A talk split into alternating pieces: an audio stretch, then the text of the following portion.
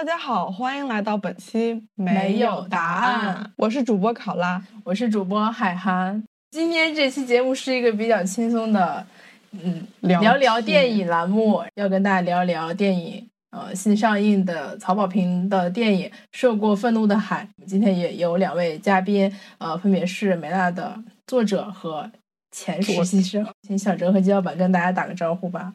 Hello，大家好，我是季老板。Hello，大家好，我是小哲。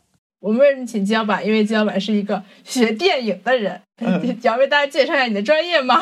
电影人季老板。我都害怕，等一下说不好了被骂呢。呃，我现在是上海大学二零二三级电影学研究生，呃，正在刚刚开始学电影，所以等一下说到有什么大家不喜欢听的地方，请多多担待。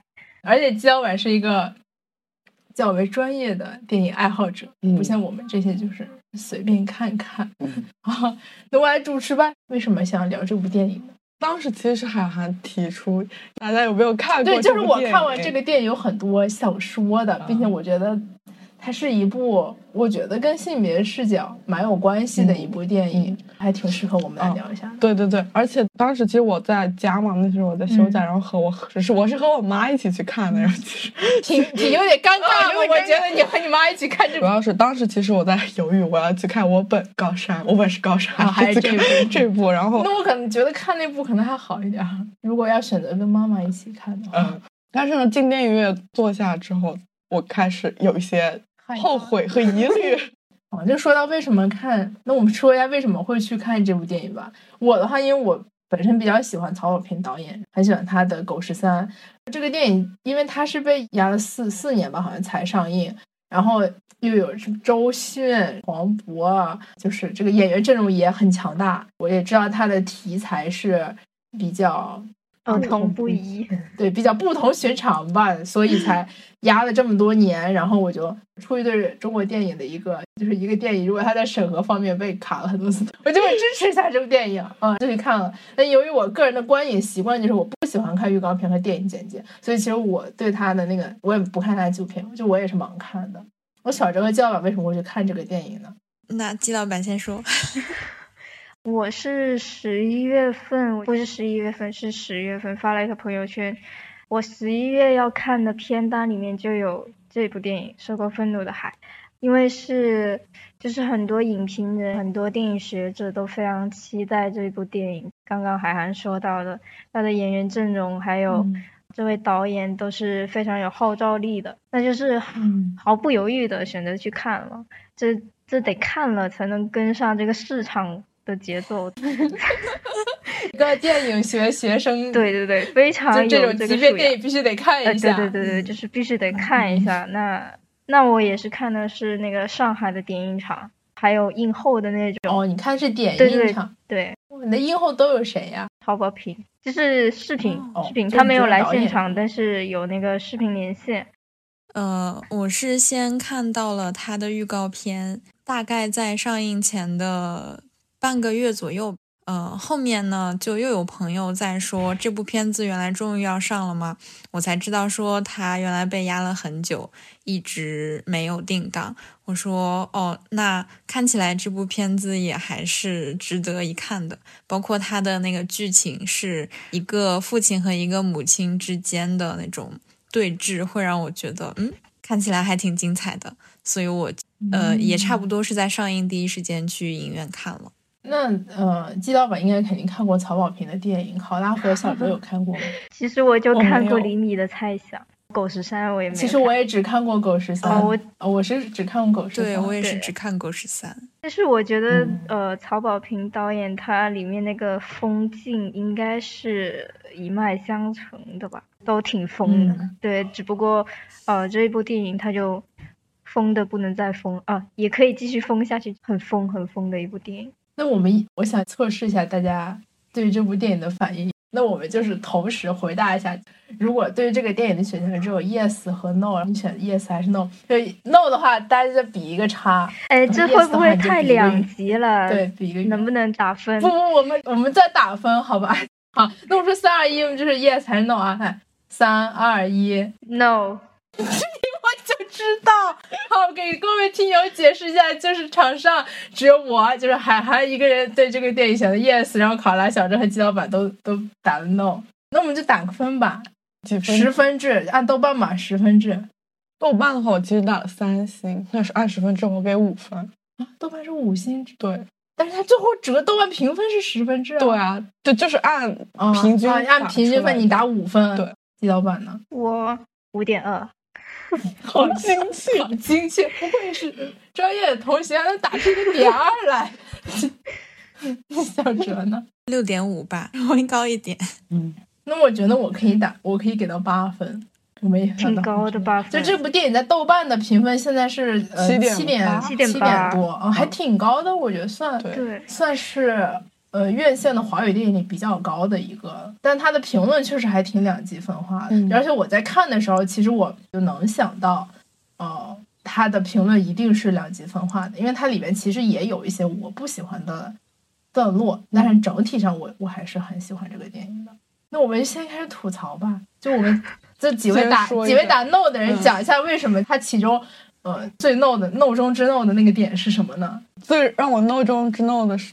特别是结尾，就是出现所谓的反转，就当时你觉得是一个反转让你弄了？不是这个反转本身，是他拍这个反转了之后，黄渤就是父亲啊，父亲的一系列反应，特别是他不知道他女儿埋在哪里，他的骨灰在那个痛哭，在那个雨中，然后那一部戏是这个电影的重要宣发点之一呢，就是。黄渤老师神演技什么的，确实是神。我我确实是演的觉得两位老师像周迅和黄渤，他们演技真的是炸裂，角色让人很有幸福感吧。但主要是他哭的那一幕让我无法毫无共情，是吗？我其实是他是催泪，是想哭了，也很能理解那个角色为什么会做出这样的行为。但是他这种设计让我非常的反感。我他对他的豆瓣的评价是。一部爹对爹的自我感动，哇！那我跟你的在这个点子上意见就是完全相左。等等等再说吧，大家先陈述大家的 no 点。我作为一个唯一的 yes 人，就是舌战群儒，好吧？好好的，看完那个结尾了，他后来不是出了一行字吗？被抓了，大家对对对对，被抓了，怎么怎么样？就出完了，然后。就我的反应是翻了一个白眼。那那个情节，我觉得这个这个不怪曹保平，我觉得不怪这部电影。分开对分开来说，你就当那个没有出现。对对对，我其实不是专门对那一行字翻白眼，我是对结局，对这个结这个爹的自我感动的结局，连带着一起翻。那个字倒还不是主太主要。小哲先说吧。我觉得呢，他。想给我们讲的这个故事是一个好故事，但是这部电影给我的感觉是他没有讲好。这也是很多人对这个电影的评价是这样。对，就是他会有很多呃逻辑上面完全断掉的地方，剧情给我的感觉也会有很多接不上的地方。这个好像跟人物自己的动机或者逻辑的关系没有特别大的关系吧？对，呃，就比如说老金黄渤饰演那个角色，他为什么屡次三番的就可以顺利的从呃警察局里面被放出来？包括李苗苗为什么在最开始挑衅老金的时候非常轻松，但是又在地铁里面狂跑？他给我的感觉是，就是这个人一下想这样，一下又想那样。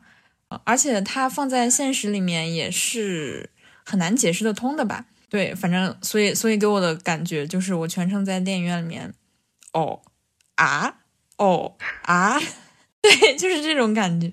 这这个是我我之前发个朋友圈嘛，有一个我的大学的一个老师，他他他说他一直很喜欢曹保平，但是就他觉得这部电影的逻辑 bug 让他无法接受。对对，小陈说的这个也确实是我觉得很 no 的一一个点。我当时看的时候，并没有一开始并没有那么具体的看到他逻辑上有什么问题，我就因为我看电影，我就尽量融入他的世世界观里面嘛，我就当这些逻辑都是正常的。我觉得他做的不是很好的一点是。我觉得他整一个愤怒是没有支点的，或者说他这一个支点是立不住脚的。就比如说，老金这个角色，就是他他要为女儿去复仇嘛，但是他复仇的这一个情绪又是过多的，而且他整一个叙事就是告诉你，这个父亲他可能并不爱这个女儿，他的复仇也就是没有一个非常合合理的一个理由，他所做的所有的事情都是更像是一种冲动做出来的一些事情，就是他的愤怒是完全没有一个支点的，这是我最感到最奇怪的事情。另外一个就是，当我意识到他这个愤怒是不合理的时候，我就看他的摄影啊，虽然大家都在夸他的摄影很好很好，但是，但是我有时候觉得他让我感到非常的不舒服，而且不是那种审美上好的那种不舒服，就是感官上的不适而已。我我都感觉他在技巧上面唬一下普通的观众，就是装的非常华丽，但是他实际上根本什么都没有的那种，就就整一个我不太喜欢他的一点。对，但是为什么我还给他五点多分？是因为我觉得，嗯、今年的国产电影确实有点太嗯糟糕了一点，所以它相比之下就同行值很多啊，对，它相比之下就稍微好一点，嗯，所以分数还是上来了。嗯其实我一开始就是因为它的愤怒占比实在是太大了，大概有占到百分之九十左右，所以看到可能看到后面的部分我就会有点累。就因为他的情绪不是一点、一点一点积累起来的，他是一直在那对种一整个都在那个水平我上的。我看到我尤其是看到后面这个情绪非常强烈，季老板描述这种感受，他他每次演到一个片段的时候，我都觉得这个情绪已经给到非常高了。我以为就是高到这个程度应该结束了，或者说应该走向平静了，结果就是没有，继续继续往上顶，对对对对顶到我后面。顶到我后面有点累了，我没想到后面就还有这么顶的那个情绪的部分，对我确实觉得节奏上让你很难受。对对对，到了后面百分之十，他突然那个情绪就缓下来了，就开始煽情了。他中间的过渡也不是做的非常好。哦，我我能够理解它两条线是平行的嘛，但是你中间的过渡没有做好，就显得非常的割裂。然后我又没有办法，没有办法从那种愤怒的情绪走出来，然后进入一个非常煽情的嗯情绪里面，我就怎么会这样？就感觉非常的不舒服。对，所以他的分数嗯就、就只能这么一点了。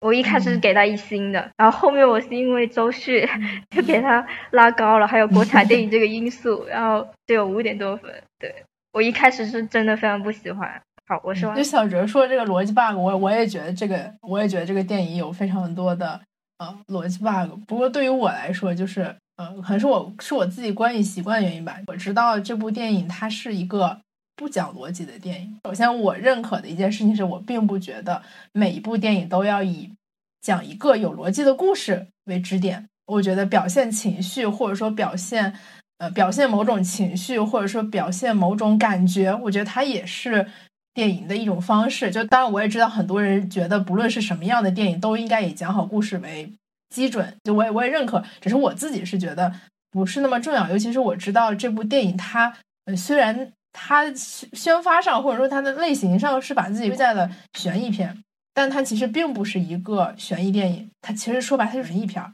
文艺片就是不讲逻辑的呀，那你就是我当我看到往往后面看的时候，就会，嗯、怎么说呢？他我是觉得这部电影在技法上，或者在情绪的渲染上也好，或者其他东西上，它足够强，能让我忘记或者说是忽略掉它在逻辑上的 bug。就就比如说，我很喜欢那个《风中有朵雨做的云》，就娄烨导演那个，他他也是以犯罪悬疑片来来推的嘛，但他其中也有很多逻辑的 bug 呀。我觉得逻辑的 bug 就是。咱们以一个探案的这个角度、侦探角度来看，那我觉得它也有挺多的 bug，但我还是很喜欢这个电影。那你说其他的电影，比如说《燃冬》呃，《地球上最后的夜晚》，就这一类文艺片，你如果以逻辑的视角看，那它就是有很多 bug。但是我能够理解很多人就是因为这个逻辑 bug 大到太过于超越现实了，大家就看不进去，我非常理解。但是豆瓣上有一个人有一个高赞的短评，他不能接受一个片段是他们那个机场高速的追逐戏，天天空中刮龙卷风，下下了雨，有人觉得这太荒谬，我觉得这是这个电影的，就是他们觉得这是一个烂点或者是一个槽点。但是我非常喜欢这个片段，就我觉得这样一种超现实的表达主义，我非常的喜欢。然后包括有一个镜头，嗯，因为他一开这个电影叫《受过愤怒的海》嘛，我自己想，嗯，就是脑子里会，呃，我不知道是哪看的还是我自己就我会把它关联到摩西分海这个事件上事情上。然后它中间有一个非常高的一个镜头，就是海，然后高速，然后我觉得那个镜头太好，我觉得那个就是像一个摩，就是摩西分海的那个场景，包括下鱼这样一个略显奇幻的的设计，我非常喜欢这个这这个镜头啊。所以我在逻辑这块，我知道，我觉得它确实有逻辑 bug。就我让我第一个出现逻辑 bug 就是那个他们在日日本，嗯，老金第一次去日本见那个警察，日本那个警察突然过来，突然开始说中文。我就跟我旁边的人默默说了，我说他怎么会说中文呀？我只能就就是我很困惑，而且他中文讲的还很好，而且像那个呃李苗苗第一次出现，就是老金去他的那个住处找他，就李苗苗一开门，他肯定就是李苗苗呀。他如果只是一个普通的路人，他怎么可能长那么帅呢？所以他一开门我就知道他肯定就是李苗苗。然后老金还要被他骗，楼下等他再出来，就这种。如果把它当做一个悬疑片，它就是没什么悬疑，后边的剧情都没有办法来审视的。对我，我非常认同小哲说的。嗯，就是基老板说的那个就是愤怒的这个，我蛮喜欢。呃，三号厅对他的一个解读就是“涉过愤怒的海”这句话是没有主语的，就是谁涉过愤怒的海？他在那篇影评里就是给出了他的主语。大家觉得这个主语是谁呢？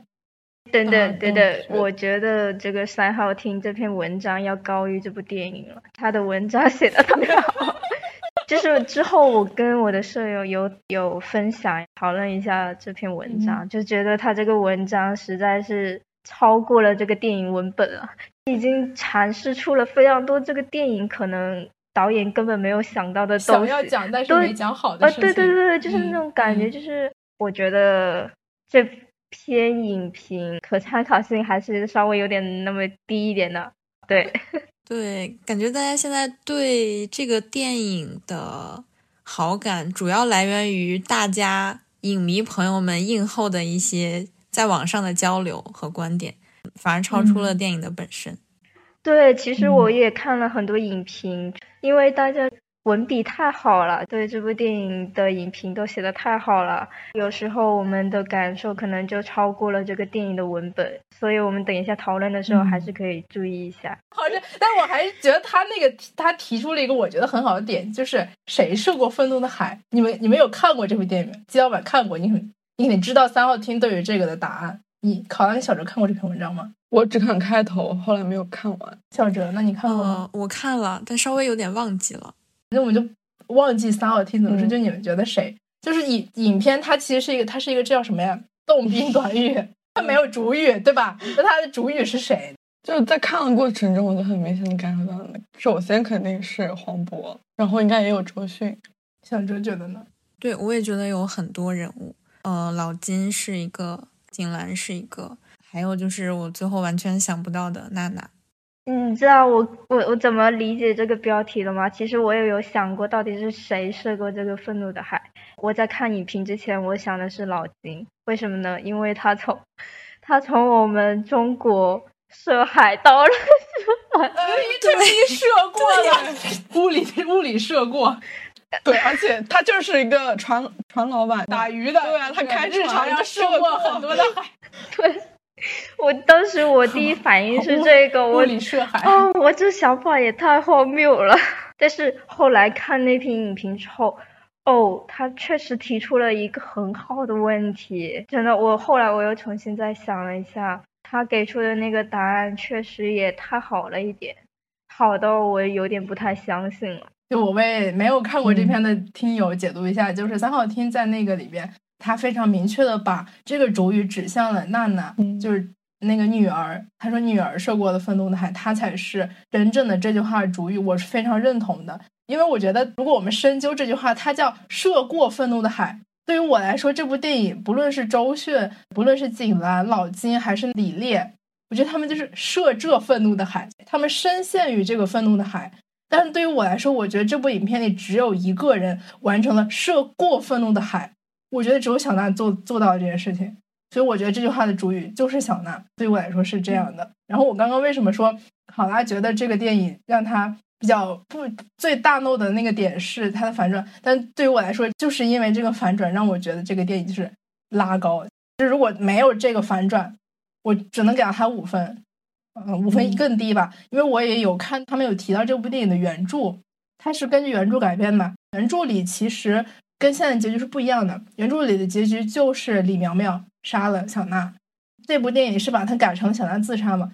我觉得这个是我最喜欢的一个改编的点。如果这个故事只是一个女性被虐杀，对，如果只是两个叛逆小孩，然后女性被虐杀，然后他爸给他复仇，那不论最后这个复仇的的结局是什么样，我都觉得就是个爹的故事。对，就是就是一个爹的故事，就是一个女性因为性方面的一些东西被被虐杀，就太陈旧了。我已经 tear off 这种电影了。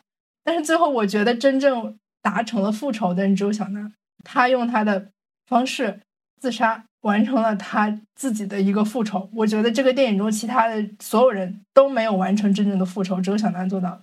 然后，所以我非常喜欢最后的这个反转。我其实不是不喜欢这个反转的剧情设置，嗯啊，我我也觉得就是他让我眼前一亮，嗯，但主要是 所表现出来的老金就是后悔和痛苦，也结合他其实之前的人物形象，就是他很明显。想让我们想让我哭泣，去接受和感受，是吗？我觉得不是，我没有感觉到，我并不觉得导演在希望我们共情老金，感受老金的悲伤。我我看到他这个画面，我不会有任何想哭的冲动，我会想笑，就是我我会有一种导演在虐老金，导演在虐爹，导演在让爹后悔，爹痛哭流涕。我不觉得这是一个温暖的、温暖的一个意象，让爹来和解。我觉得他是杀爹，嗯，就是要让女儿的这个复仇行为指向了老金，并且老金被负到了，他感觉到了后悔，他感觉到了痛苦。我觉得这是一个复仇结果的一个体现，我是这样理解的，所以我很喜欢后他影片的后半段部分。其实我当时在看老金痛哭的那一段的时候，我一。一边是有点想哭的，但是另一边我又极其忍住，觉得这一切有一点恶心，有一点荒谬。我的内心就是一个嘲笑，我说看吧，我该你哭，就我就是这种心态。那我有一个问题啊，大家都在讨论老金到到底爱不爱他的女儿，然后我觉得这个问题是你们刚刚讨论的一个基础，女儿到底有没有复仇成功，她有没有受过愤怒的，还是建立在老金到底爱不爱这个女儿上面的。那如果说这个老金他根本不爱他的女儿，那他何谈受过愤怒的海呢？所以我想问一下，我觉得是这样，我的理解是，他实际上不爱他的女儿，他的女儿没有感受到他对他的爱，但是老金自以为他很爱他的女儿，然后小娜的这个动作让他知道了，那是他自以为是的爱。就三号厅他底下那个有有一篇特别牛的一个呃读者的一个评论嘛，他说。老金的父爱才是真正的 cosplay，我觉得说的很对。在整个影片的前半部分，老金深陷，就是不是深，老金深信自己是很爱自己的女儿的，其实是装的，他装的过于像，以至于他意识不到自己的爱是一个很虚伪的东西，也没有任何的人，也没有任何的事来告诉他，包括小娜也没没没有告诉他，你对我的爱是虚伪的，你其实是不爱我的。然后小娜用这个复仇的动作让他知道这件事情。所以他才会感到我是这样想，怎么样？是不是被我说服了？那倒没有，那倒没有，因为我还是非常重视这个他前面百分之九十的愤怒。为什么呢？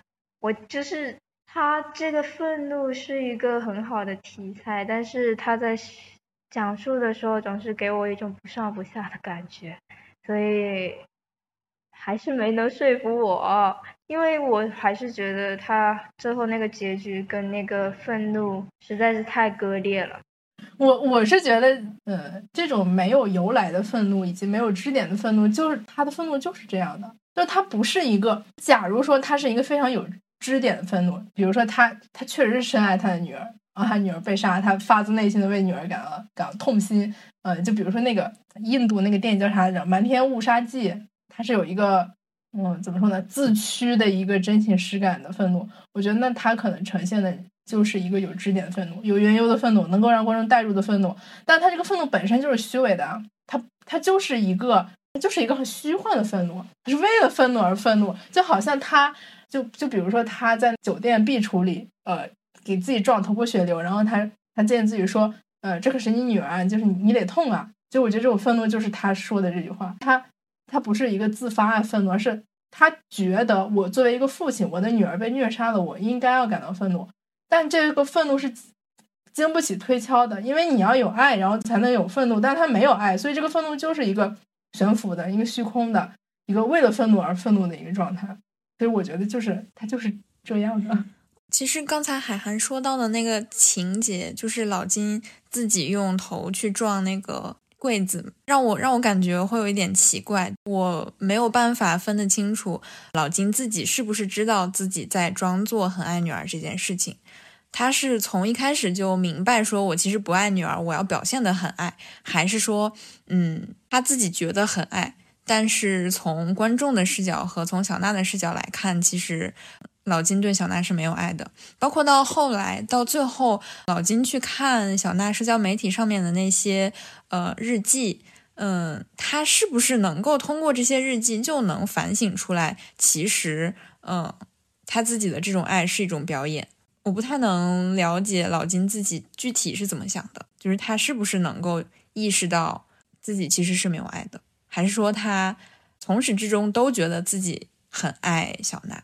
那就是这个电影好像也没有交代清楚，对他他在爱不爱这个问题上面是很模糊的。嗯，我觉得这个就是大家自己的解解读吧。我也看到非常多的人，嗯，指责小娜呀，他们觉得老金就是对小娜很好，他们很 困惑为什么小娜会做出这样的决定。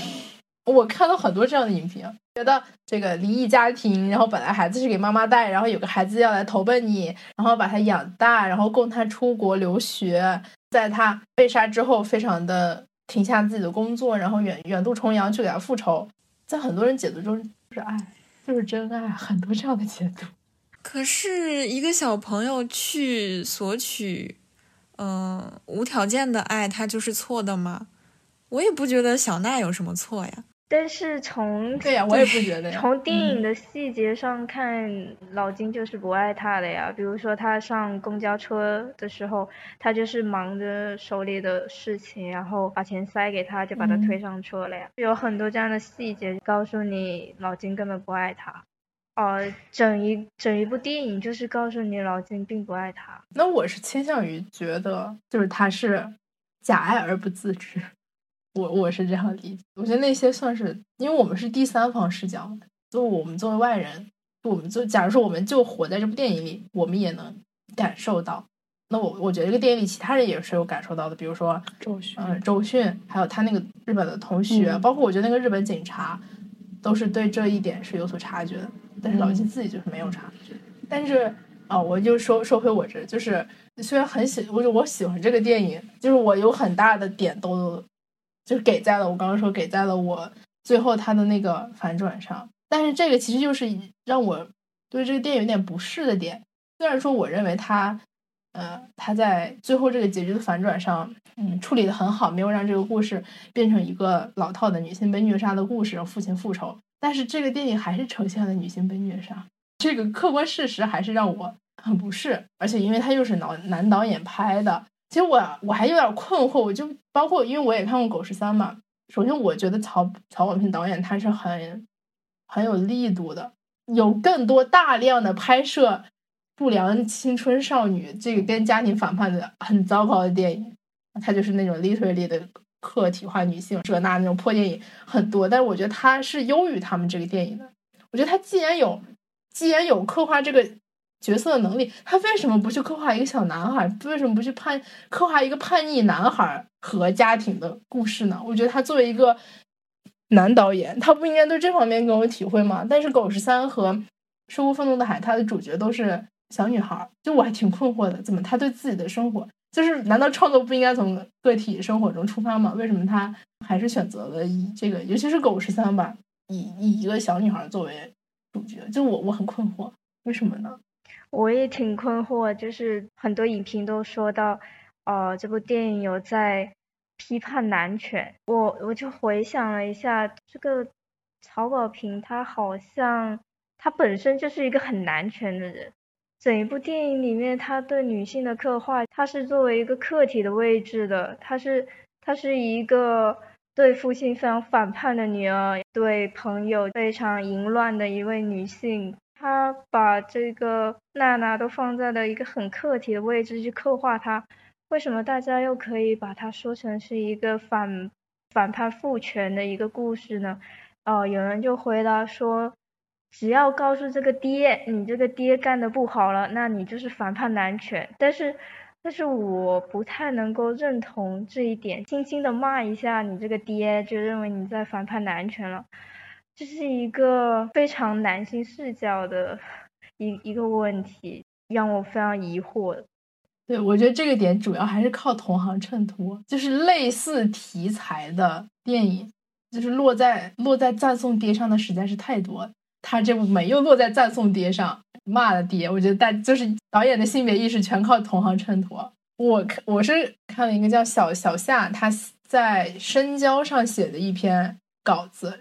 我很认同他，呃，他他提出的观点有一点算是回应了我的疑惑吧。我觉得也是小满提到的这个疑惑。我觉得曹保平的性别意识，你你不能说曹保平是一个女权男导演，就他显然不是，他也不够这个格。我觉得他只能是一个，如果我们用天就是天平来说，他只是站在中间的那个人，他只是没有滑向非常。我是这样觉得，我觉得他只是没有滑向，因为他如果滑向那一头的话，这个电影完全有别的呈现方式，他不不需要加这个反转，他只需要呈现老金的愤怒，然后一个完美的复仇过程，然后一个牛逼的父亲啊，就我觉得就可以了。那他能够有这一层反转，我觉得这个还是好的。嗯，想下他有写到，就是呃，他觉得曹保平的这种处理方法给男导演拍现实题材电影提供了一个方向。我们也能看到这几年，就是你随着女性议题的提升，有很多男导演他是刻意想蹭女权议题的，就他们想要讨好女性观众，希望能够拍出他们想象中的女权电影。比如说陈思诚那个叫啥来着，就是杀妻案的那个《消失的她》，对他的营销上，包括很多上面，他就是想往这方面蹭，但他蹭的非常失败，他蹭不上。我觉得就是中国目前没有能蹭上这个议题的男导演，呃，曹保平没有在刻意的蹭这个事情。他只是拍出了他对这件事情的理解，他对你就不说父权吧，他对这个你就是还是就是父权，有父权或者说威权也好，或者他观察到的这个世界运行的逻辑，他如实的反映了这个世界运行的逻辑。而这个在如实，只要你是如实反映的，那这个世界运行的逻辑中就是一个父权的社会，它会让女性遭受到一些伤害。他不需要刻意去讨好女性，他只要如实的拍出这个东西，那他呈现出的这个结果就是一个指向父权、批判父权的。就他可能并没有带着我要批判父权的这颗心来拍这个电影，他就是如实记录了他的感受，他对世界的观察。那这个世界的观察实际上客观上就是存在这样的父权逻辑。那他只要拍出来，他就是一个批判父权的。然后他觉得曹保平的这种视角是男导演拍摄这种题材的一个新出口啊。我觉得他这个他这个点还挺巧妙的，就是男导演蹭女性题材其实会蹭的很失败。但是如果你一丁点儿性别意识都没有，你去拍出了你意淫中的、你想象中的那个很恶心的世界，就这样的电影就会被被大家抵制嘛？我觉得曹保平起码没有陷入这种男性对世界的意淫的想象中，然后他拍出这个相对客观的一个他观察到的世界啊，所以最后呈现出了一种好像他在批判父权的结果吧。但我他本意有没有这样的，那我就不知道了。我觉得没有，我觉得也是没有的。他映后的话，其实大家有问到相关的问题，但是他的回答也是比较模糊的。虽然我不不太记得他具体的回答了什么，但是他给我的感觉就是他自己拍出来的东西，但是大家的理解可能就是有点超出了他的意图。嗯，对，确实，就是他对很多，就是你刚才说为什么影评比电影还要好？对，就是他其实对自己的。整一部电影的呈现，比较想要呈现出这种愤怒一种情绪，可能对于爱的探讨，他并没有像大家理解的那么深入，对，所以就会出现一些观众跟导演之间的偏差。是，能能够想象这种偏差，怎么有一种无心插柳柳成荫的感觉？嗯，那我觉得这个确实就是女 女性整体意识提升的一个一个东西吧。对于我来说，我依然反感于他其中一些虐杀女性的片段吧。但是我还是很高兴他做出了这样的一个一个反转，一个跳脱传统叙事的一个方式。我还是很乐于看到这一点。我还是呃处于观望的态度吧，万一他之后又有什么不好的风气，对，还是呃 翻车翻车总是难免的。对我还是得观望因为我的观点是我就我不太想要去追究曹保平到底有没有带着这样反叛父权的意识来拍这个电影，我只要看到在这个电影的结果上，包括他引发的讨论上，引发了大家对于反叛父权的一个讨论，我觉得就挺好的。那在我说完这些陈述之后，大家大家的评分蹭蹭往上涨，说的真好，我们的海涵说的真好，说战群说的我们哑口无言。我其实怎么说呢？你就是那种你在看这个电影，你没有衍生出我的这些解读是吗？就是像吉老板说的，其实我。因为刚刚海涵也说，他是比较能接受文艺片那种不讲逻辑的文本，但我其实不是，还不是很能接受，所以我对文艺逼含量还不够高。对我对那些呃比较脱离现实、超现实的剧情设置还是不太能接受，所以我觉得这可能是宣宣发上的一个问题吧。我很我很反感这一点，不论是这个电影，还有。还有燃冬，还有地球最后的夜晚。其实我很喜欢地球最后的夜晚和燃冬，但他们现在都变成互联网上的一个梗了。我觉得这个跟他们自己的宣发方式有很大的问题。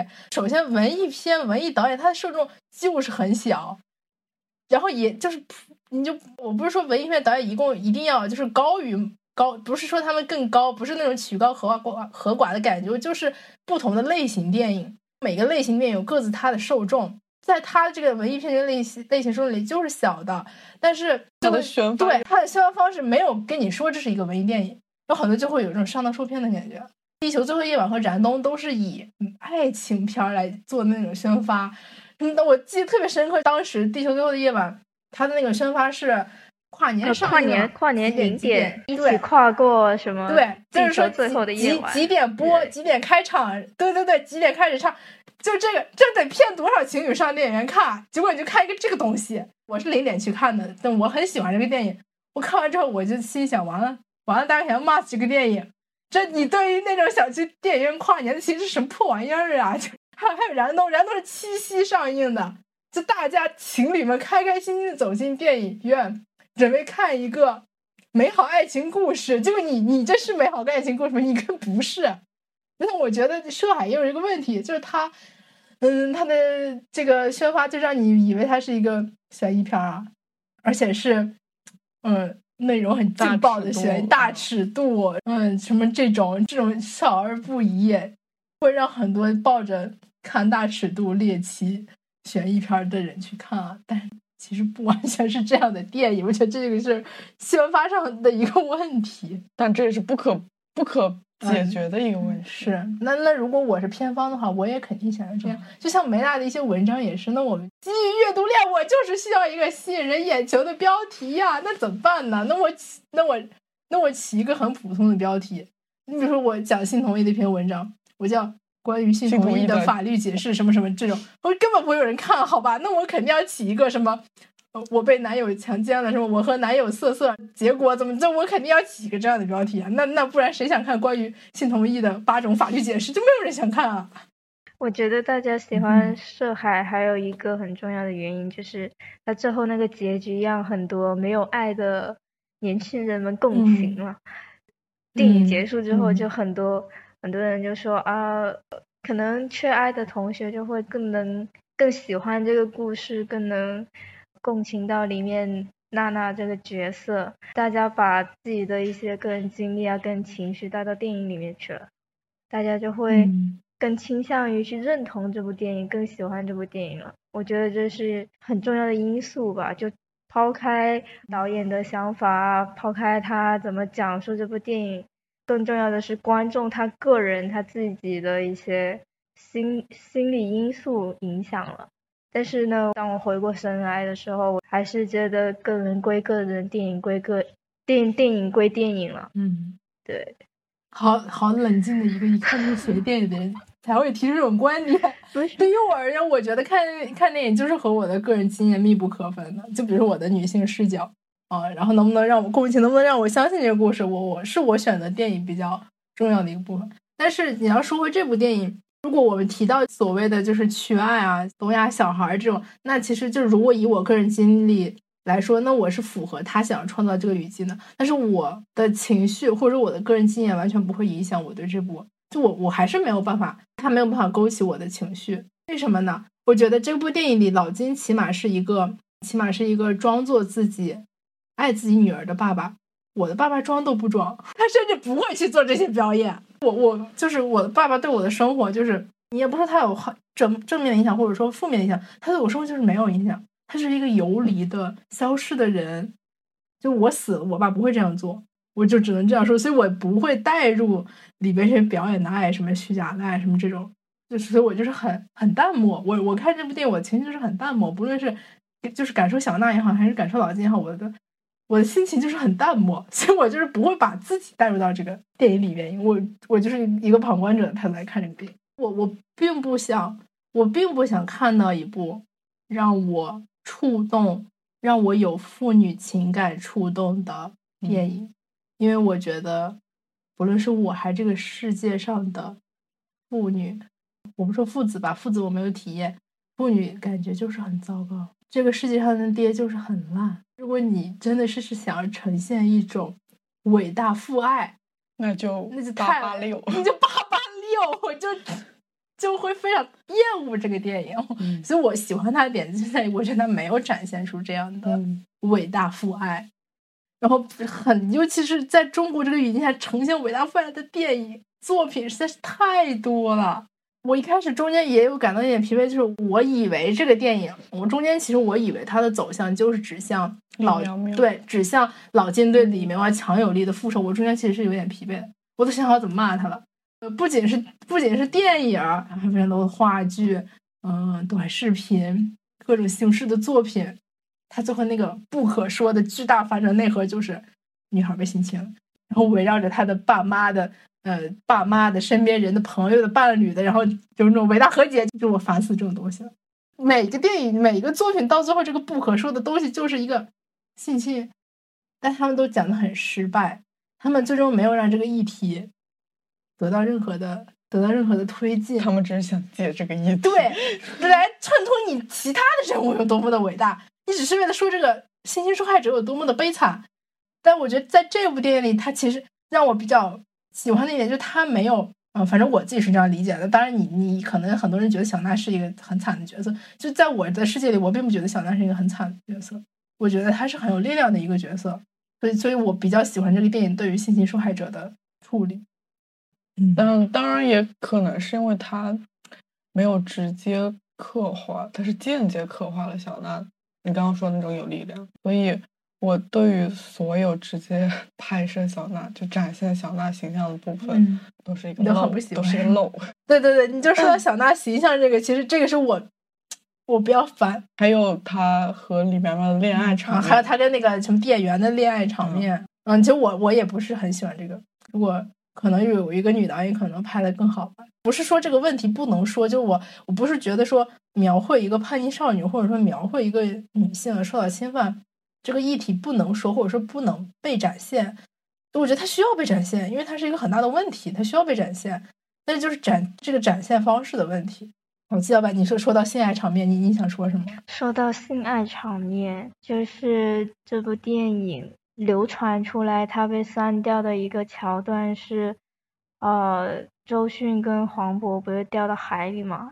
黄渤把周迅嗯，救上来之后，他们进行了一场酣畅淋漓的性爱。请问大家是如何看待的？那我只能说还好他删了，不然我对这个电影又会下降到五分。什么东西？所以海涵和考拉是不知道这个是吗？现现在才刚听说。我也没有在影片中看出这个隐喻，是不是有点震撼？所以大家你们两个是在电影中就看出了这个隐喻吗？完全没有。后来知道哦，是后来知道，我那只能说他还好他删了，但是我很想看周周迅的色色片段来着，这个咱们还是得承认啊。但是周迅和黄渤色色片段还是不是很想看。那一段让我有一点想起《怒呛人生》，你们看过吗？没有哎，黄阿丽演的那个、嗯一个一个美剧，就是那个喜剧演员嗯黄阿丽，嗯她演过一个电影《怒呛人生》，后面也有她跟男主开车什么同归于尽什么什么什么这种。嗯，我那部电你看过是吧？我看过那部电影里没有黄阿丽和那个男主没做爱的没有做爱，他还好没有啊、我只能说还好没有。你如果就突然给我拍的这两个就是仇人突然开始做，我就会没有必要，真的。但他最后还是一个走向和解的结局。我觉得周迅的这个角色也蛮有意思的。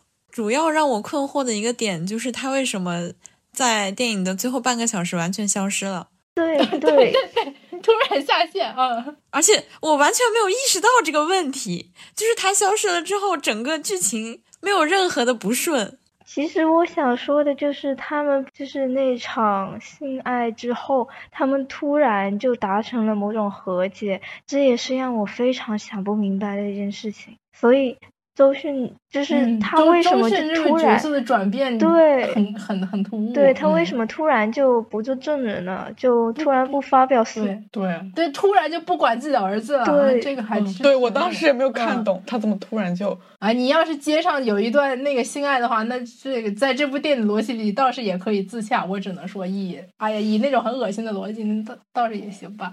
那目前看到的版本里更加突兀，没了这段戏，就我当时就很困惑，他很不利于周迅这个角色的人物塑造。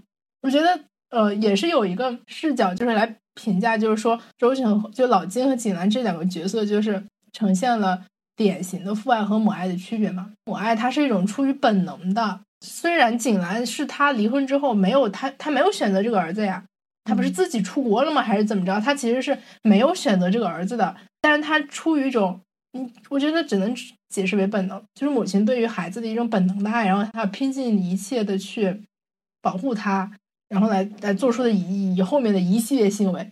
那他是怎么放弃这个本能就独美了呢？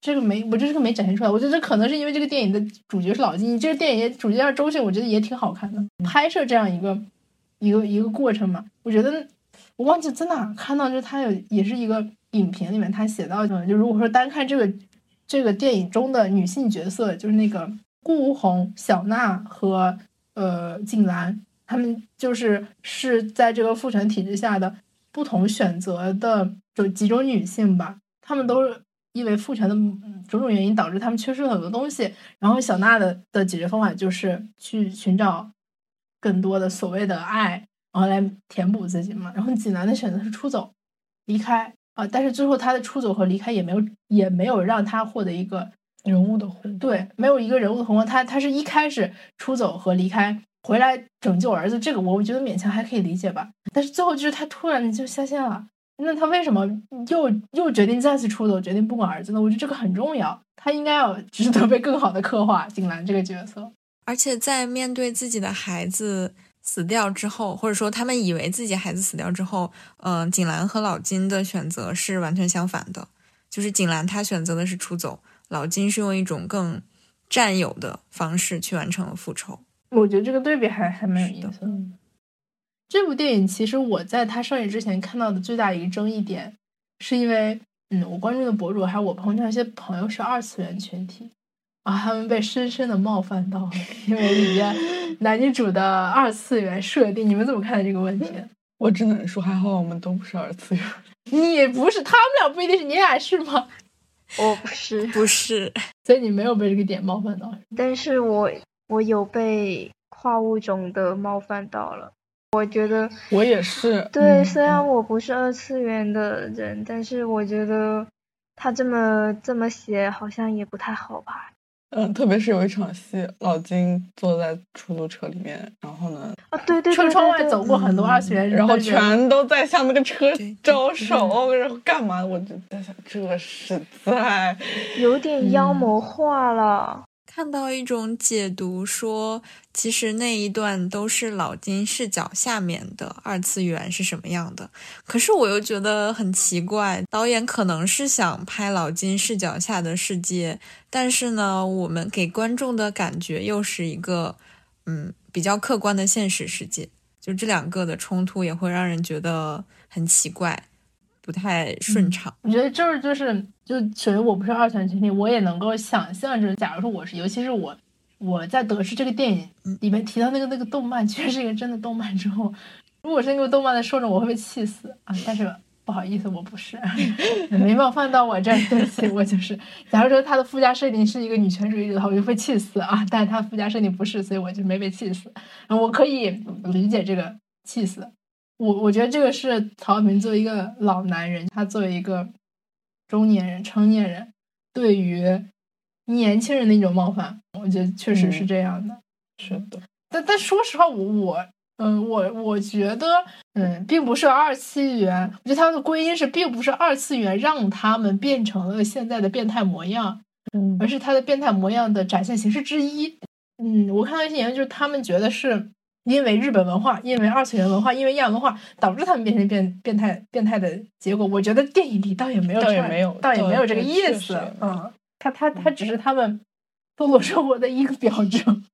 说到这儿，我就就也是动漫的一个影评，我很认同他作为一个老男人，他确实想要拍叛逆小孩儿或者说是无意义感的年轻人，但他拍不好，就他对于这部分群体的想象太有限了。尤尤其是在联想起《狗十三》，我还是我回到那个，我不明白他为什么总要拍一个小女孩的故事。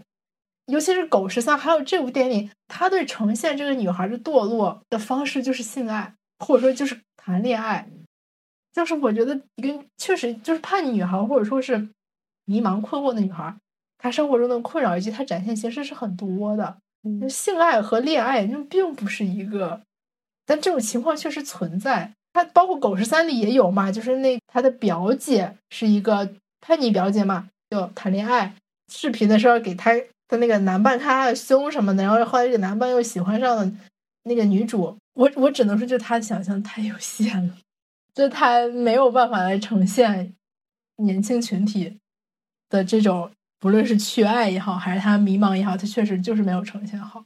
他拍总是拍女孩的原因，也可能是女孩的身份便于展现。这种堕落，通过性爱而完成这种堕落。你拍这个男的孩儿疯狂做爱，并不能展现他很堕落，确实。可能在他的想象里面，只有青春期的女孩儿才会对于恋爱和性爱，还有对于家庭关系有这种困扰。但男孩儿的话，可能我们很难想象他自己实际的困惑表现出来是什么样子的。他选择了一种比较偷懒，或者说是最符合大众想象的一种。我觉得包括二次元也是，他就是跟不同的男人上床，这个也是。同意，所以他不可能不可能是一个反叛男权的人，他本身就是一个 挺男权的导演。他是一个爹，但我觉得他他没有让爹变得更爹。怎么说呢？已经在我这里达到及格线了，因为现在的院线就是，如果我们以爹和父权叙述这个视角来审视的话，就是所有电影都太烂了啊，没有能看的了，尤其是华语电影，我就嗯让你哽住每一个电影，然后最后都是这套烂逻辑，都是这个爹，我就就觉得索然无味，我觉得太没意思。就说到里面的性爱片段，就是我忏悔，我就是一个被父权荼毒的这个性癖，我很喜欢小娜的这个形象，这种瘦弱年轻的女孩儿。对不起，我整整一周脑子里都回到那个画面。我忏悔，我就是被荼毒了，但是不好意思，真的很喜欢。没关系，可以在想象里喜欢。嗯嗯，啊，说说回来，我刚才说那个吧，我依然愿意为他打出高分的原因，就其实就还是有一点爱兹里八将军。呃，当我们带着性别视角去看现在的，尤其是华语的一些作品，太糟糕了。然后，而且我觉得这个视角是非常必要的，就是你你不说什么女权主义什么种大话，我作为一个女观众，我没有在这部电影、电影或者说影视作品中被取悦到，我消费了，我我作为一个消费者，我没有被取悦到，我当然可以有提出抗议的权利吧。就有一个电影，就有一个剧集，我不知道你们看，就那个《漫长的季节》，我承认它在制作上或者说各种上都是一部还不错的剧集。然后当时有我关注的几个女博主，因为从性别视角批判了这个剧，就被大家狂骂，然后就说，嗯、就说什么不是所有的事情都要带着性别视角去解读的，啊、这个故事就是无关性别视角的呀。然后我就觉得这种很荒谬，就是你认为的不重要的东西，但在我这儿就是很膈应我，膈应很多的女性女性观众。我觉得这种膈应是需要被重视的。包括在看今年的芭比的时候，嗯，也有很多人说她其实并不女权嘛，就这我我也认同，就是她在女权议题上的刻画有多深吗？有有多深刻吗？我觉得那她确实倒也没有。但是我觉得他就是让我感觉到了我被取悦，他在一种以我的主体视角里边的一些笑点的设置、人设的设置，我能感到他是取悦我作为一个女性观影者，还是在以我想要的方式、我舒服的方式在构建这部电影、构建这个作品。我觉得我我们就是需要这样的东西，然后所以我觉得以性别视角来看待所有的影视作品是非常必要的。包括我们梅拉也写过一篇文章嘛，讲的是。嗯，《流浪地球》还有当时的《狂飙》是圈圈写的一篇。为什么我不再喜欢电视剧里的大大嫂？对，它里面提到那《流浪地球》还有《狂飙》本身确实是不错的作品啊，但是我依我承认它不错，但是我依然会为其中的糟糕的性别视角感到不适。就这两件事情并不冲突，同时我觉得我们的视角很重要，也让我想起了今天戴锦华老师说的那句话，他说。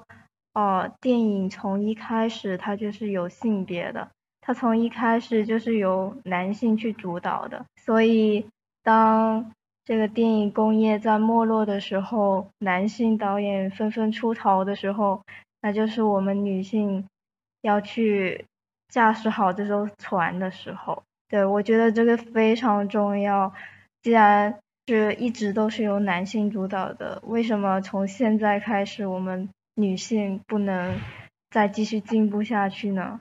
然后我也非常希望，不论是各位影视博主，还是我们这样的普通观众，我觉得我们就是购买电影票的这个行为，就是为自己的理想世界投票。那我们有权去批评或者说是抵制一些在性别表达上令我们不适的电影，然后我们去选择在性别表达上更好的电影，然后我们选择女导演的电影，我觉得是非常重要的。同意。补充一下，刚刚季老板说今天戴锦华老师说巴拉巴拉，是因为季老板今天去看了一场戴锦华老师的讲座，好羡慕，好羡慕，这就是你们电影学生。好，收回来了，可以结尾了，很好，我基本上把基本上把我对这个电影的感受都说了说，好。那我们这期节目到就到这里啦。虽然不知道它发出来的时候，《涉海》这部电影是否还有热度，但是我们还是要发出一下，呃，女权主义者以及性教育工作者对眼中的这部电影的一些想法。今天我还看到讲这部电影的播客节目上了编辑精选，那我们能不能上编辑精选呢？能不能给我们上一个编辑精选？就是包括我们之前做的，我们之前做了两期艾滋病节目实在是太好了，就是没什么人听。小宇宙编辑，看看我们，看看我们吧。好，那我们这期就到这儿。然后，嗯，未来我们的节目里应该是也会有一些关于。影视作品的呃讨论，希望我们下次能做的更及时一点吧。我觉得如果看完了当天来录，可能我的那个情绪会更对会更多一点，因为看过一星期有点忘了里面的一些情节。好的，好，那我们这期节目就到这儿，我们一起说一个拜拜，拜拜，拜拜。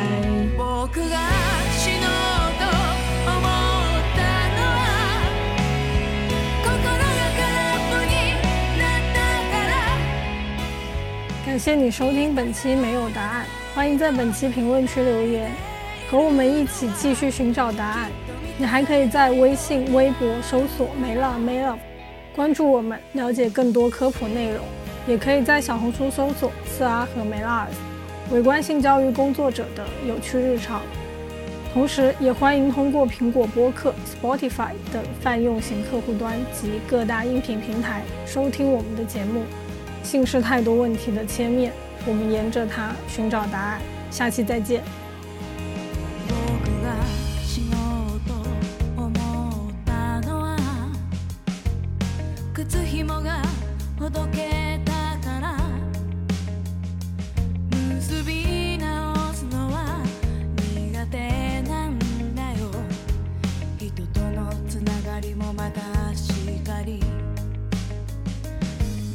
がのうと